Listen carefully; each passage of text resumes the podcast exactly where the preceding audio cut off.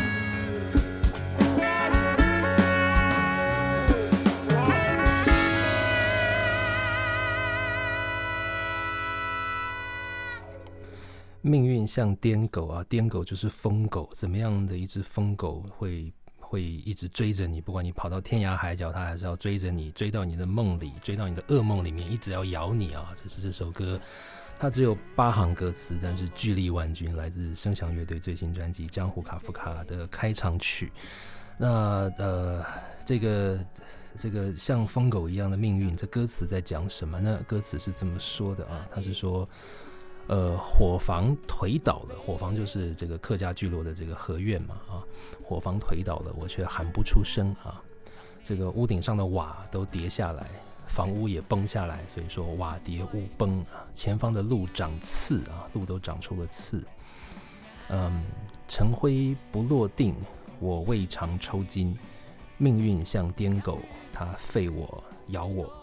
哇，这里又出现胃肠抽筋的这个意象。然后永峰刚刚提到那个火房推倒，其实也是家族里面那种非常痛苦的争产的这些这些事情。然后这个疯狗也跟美国老蓝调有一些关系啊。这故事说起来话就长了，没关系，我们时间多的是。我们先让永峰讲一讲这只狗是从哪里来的吧。我真的是从 Robert Johnson 那一支那张专辑里面出来的。Robert Johnson，对，因为这种状态其实就是文学里面有很多名词讲这个事情，嗯。比如说我不知道是雅轩还是洛夫写的《深渊》，是然深渊是雅贤，雅轩、嗯对，然后西方文学当然更多了，嗯，对，就是西方文学里面你读到这个英文字叫做 A B Y S S，就谈深渊，，Abyss，对，对，就讲一种好像你永远填不满、你永远看不进去的某一种状态。嗯嗯嗯但我觉得这个是非常文学的一个用法啦。嗯。那我后来想要把这种状状态写出来，我觉得用 Robert Johnson 的颠狗嗯。更直接。嗯。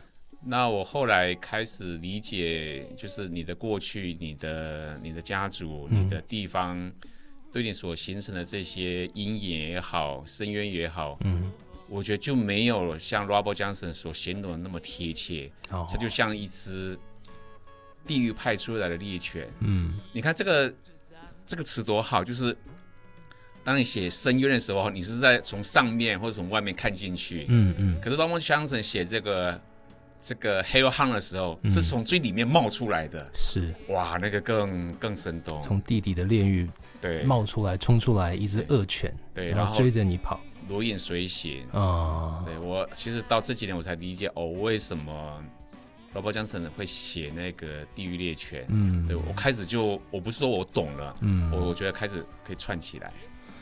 我们现在稍微时光倒流，离开一下声响乐队，我们来到一九三七年的美国南方，一个来自密西西比三角洲的年轻黑人蓝调歌手 Robert Johnson，他录下了一首叫做《Hellhound on My Trail》的歌，《地狱猎犬》，他在我的路上。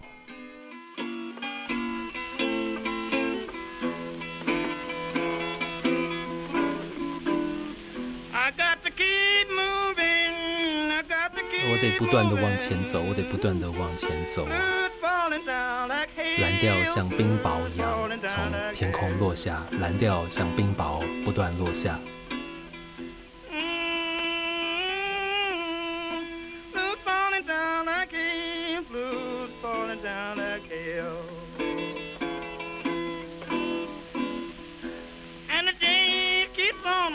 日以继夜，我心忧烦。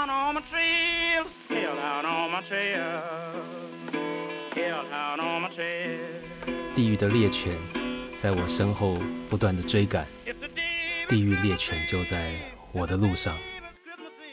永峰第一次听 Robert Johnson 是什么时候？应该是二十二三岁去上扬唱片，那是他是我买了几张唱片里面的第一第一批。是那张 King of the Delta Blues Singers。对，那一天我买了两张唱片，哦一个是这张，另外一张是江 Coltrane 的《Soul Train》。哦，哇哦，都是启蒙等级的重要作品。嗯，你第一次听 Robert Johnson，跟后来再反复听，后来听到了些什么？第一次听 Robert Johnson，其实其实味道很浓。哦，那 Robert Johnson 其实是一个很重要的摇滚乐的一个入门。对，那因为听了这，因为同时间我后来又迷了 Freeman 早期的东西。哦对，Peter，Freeman Green 的第一章里面就有一首是从这里面翻唱出来，翻唱出去对，不过那个曲名叫做《Keep On Moving》，不叫 Hill Train。然后这个呃，Peter Green，嗯。哇，那个那嗓音，然后它里面用一个钢琴，嗯。我就开始觉得说，哦，原来这些白人蓝调乐手，他们不是只有模仿嗯。像这个 Robert Johnson 的东西，我觉得他们试图通过音乐，试图通过嗓音，嗯。我在试图跟他们通联。嗯，虽然说永远通联不到，对他们一直在通联，一直在通联。嗯嗯那通联过程里面哈，音乐、人生还有他的人格就发生变化，我觉得这是摇滚乐很重要的内在过程。通灵的过程。对，嗯。而且那个 Robert Johnson 在另外一首什么 Me and Devil Blues》里面所写的，哇，你可以把我的身体尸体埋在公路边，嗯。这样我那苍老的邪恶灵魂可以搭上灰狗巴士继续流浪，对，多厉害呀、多帅啊！所以这只癫狗就从一九三七年的密西西比三角洲一路穿越来到了二十一世纪的台湾，然后呃，命运像疯狗，会吠我，会咬我。我们来听一下呃，《命运像点狗》这首歌在 demo 的阶段，它是长成什么样子啊？这个也应该这这些 demo 都是在林董房间录的吗？全部都是全部都是哈，好。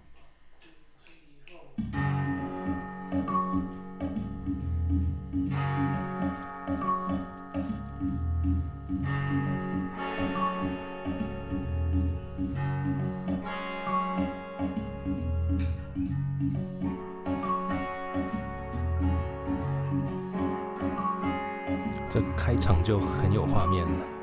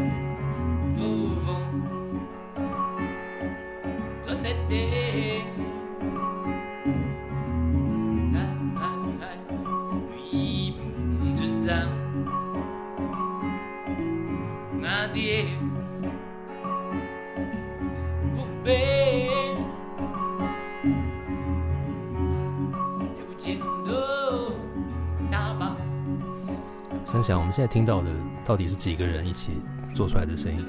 就我跟透露就两个人，你跟透露两个人，对，所以透露到底在里面做了哪些事情？现在？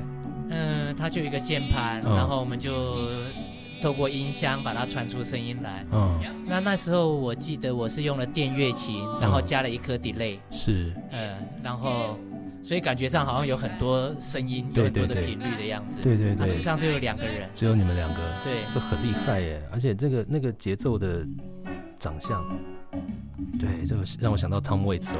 你刚提到 Tom Waits 不是吗？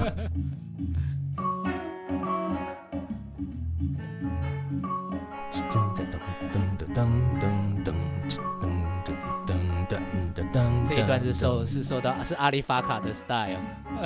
嗯，非洲蓝调。哦，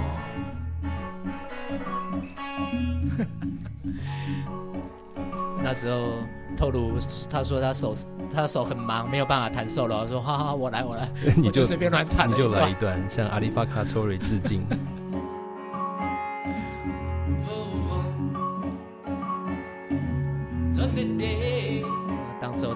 Vocal 的写曲后来还是有细修，哎，嗯嗯跟后来的版本不太一样，对，所以这边的歌词跟后来发表的是不太一样的。也差也有修了一点。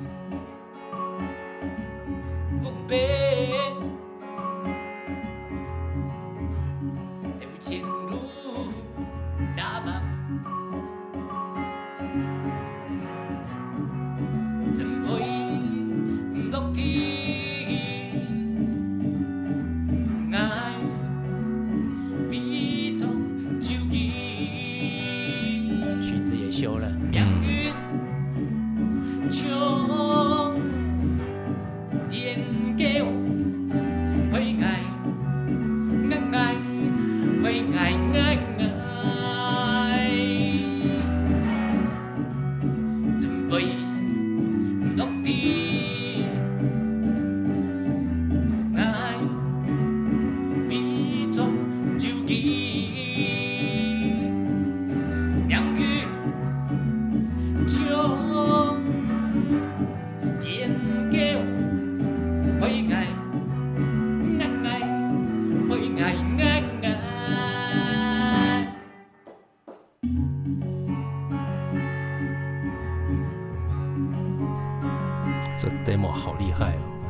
这可以拿来当 bonus track 发行了，我真的觉得好厉害。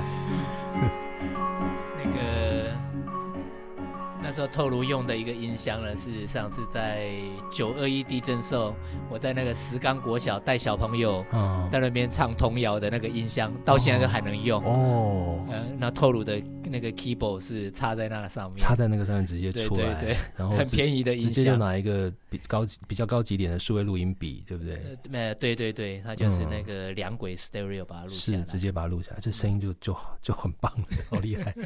那当然，后来进到录音室之后，它多了一些本来呃刚刚没有听到，但后来变成我们聆听的非常重要的元素啊。我们当然听到这首歌最后的版本，印象最深的就是一开始的前奏就会出现这个 riff，就是唢呐跟 Can 的电吉他嗯，一起飙出来的这个 riff，这个是最震撼的开场了吧？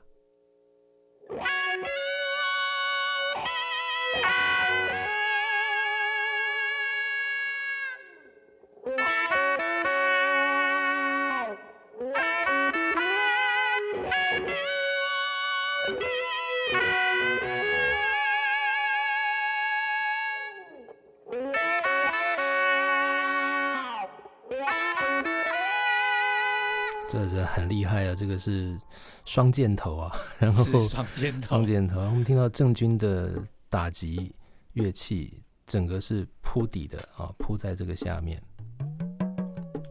这个是说话鼓说话鼓，那真的像是会说话一样。对，（talking drum）。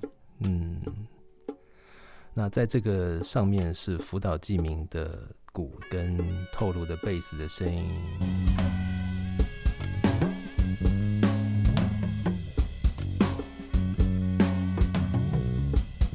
所以我们现在听到的这几个元素，就是整首歌的 rhythm section。嗯，哦，节奏的部分。那么在主奏的部分，就由电吉他跟唢呐把它补起来。事实上用到的乐器数量不多，声响乐队是一个编制很紧凑的组合，但这样声音就非常满了。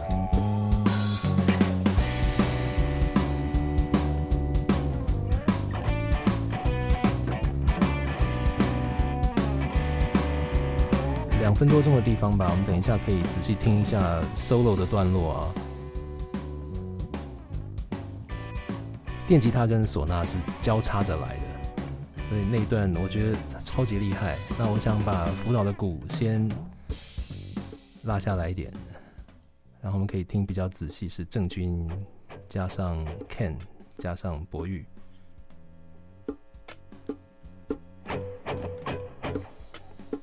犬牙交错的吉他，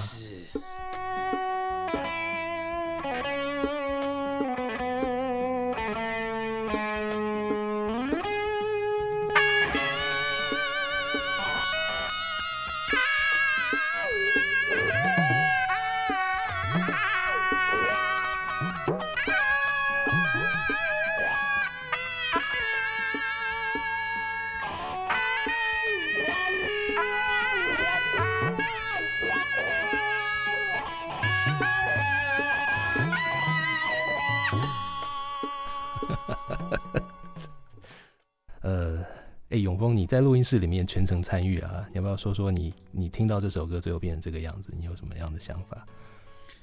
呃，这里面哈，我其实因为我的工作不太多，所以有时候只是听一听。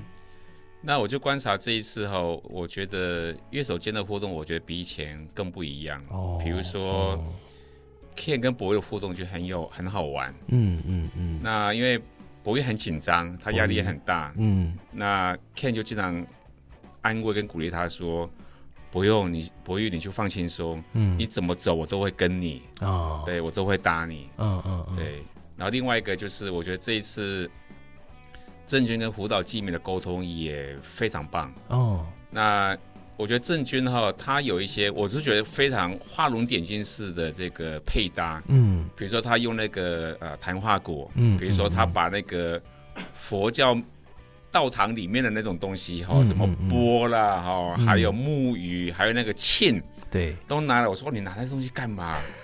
我也很好奇啊。哦，原来就是锵一下，哇，这个效果就出来了。对，我们刚刚就听到最后那个锵一下，然后其实是是那个庙里面会用的，是是做法事的时候用的对，因为刚刚现在讲我们有佛祖系列嘛，对。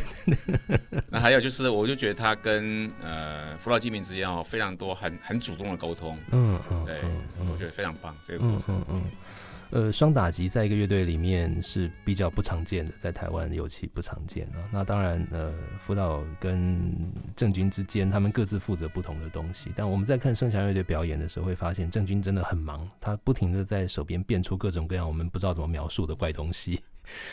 事实上，郑钧在其他的音乐组合里面，他会动用到的各种不可思议的怪乐器，那可是更多了。我看到他有一次来上我的节目的时候，带了一个驴下巴、驴骨头的下巴，然后牙齿是松的，所以可以摇出很特别的声音。那个是南美洲的一个很特别的乐器我。们这次好像也用到嘛，对不对？这次有用到，我记得看到那个好像像骨头一样，让它响一下那个，然后有带来。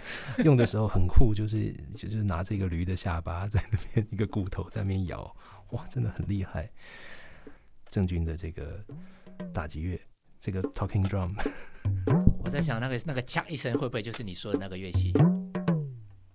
嗯，这个锵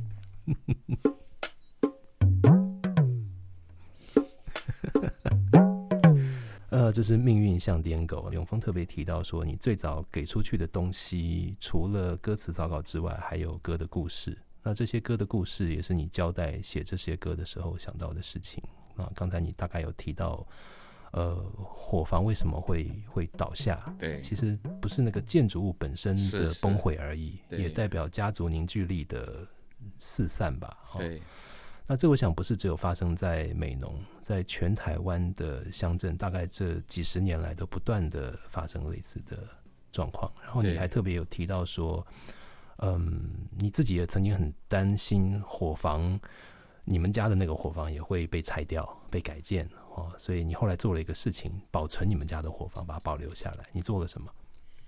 不当然就是后来在家族没有充分的沟通之下，就把它变成是古迹，所以后来这个哦也是很重要的。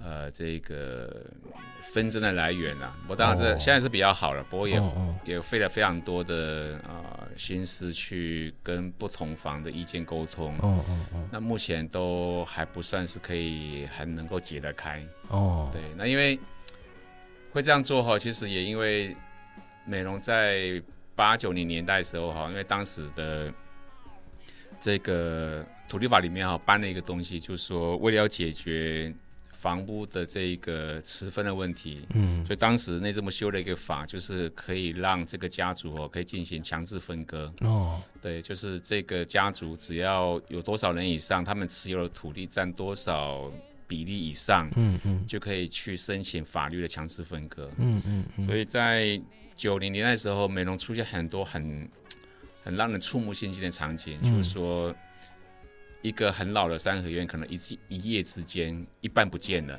一半一半不见就被从这个主堂中间破开。就是正中央，对是从匾额的中间正中央破对开。，就是因为他们申请法律强制分割。哦，对，然后更不用说后来为了要怕这个政府哈、就把它用古迹保存下来，所以一夜之间变成哦平地，哦，所以这个也是我当时很大的一种恐惧。是是对是，，那这恐惧导致我后来用一些非常理想主义的方法，嗯嗯嗯也是变成是也是这个癫狗里面的组成成分啦。嗯嗯嗯嗯嗯。说到这个理想主义，从理想主义的青年，从听摇滚跟写诗的文艺青年，到进入公部门担任政务官，进入了那个卡夫卡式的江湖，这中间有很多的纠结，构成了这张专辑的主题啊。每一首歌在触及这其中的不同的面向。那么今天我们慢慢来听永峰跟声响来说说我们有时候自觉破败的中年人生，如何化为动人心魄的艺术创作。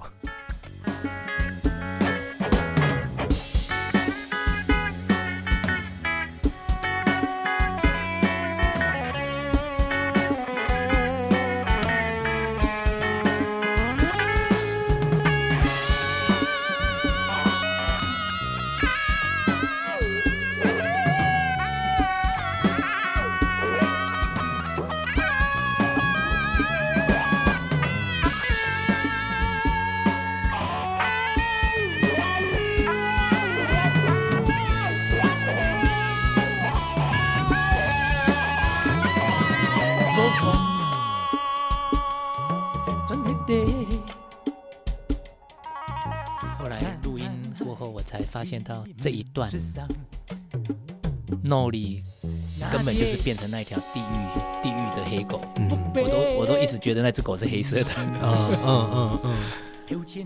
然后它因为它那个鼓变这样，嗯，由远由远到近这样一直不断的在后面追你。嗯嗯嗯，转的地，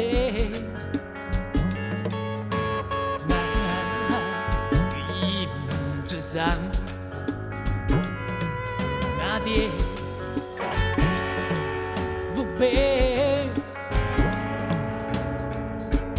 Yêu trên.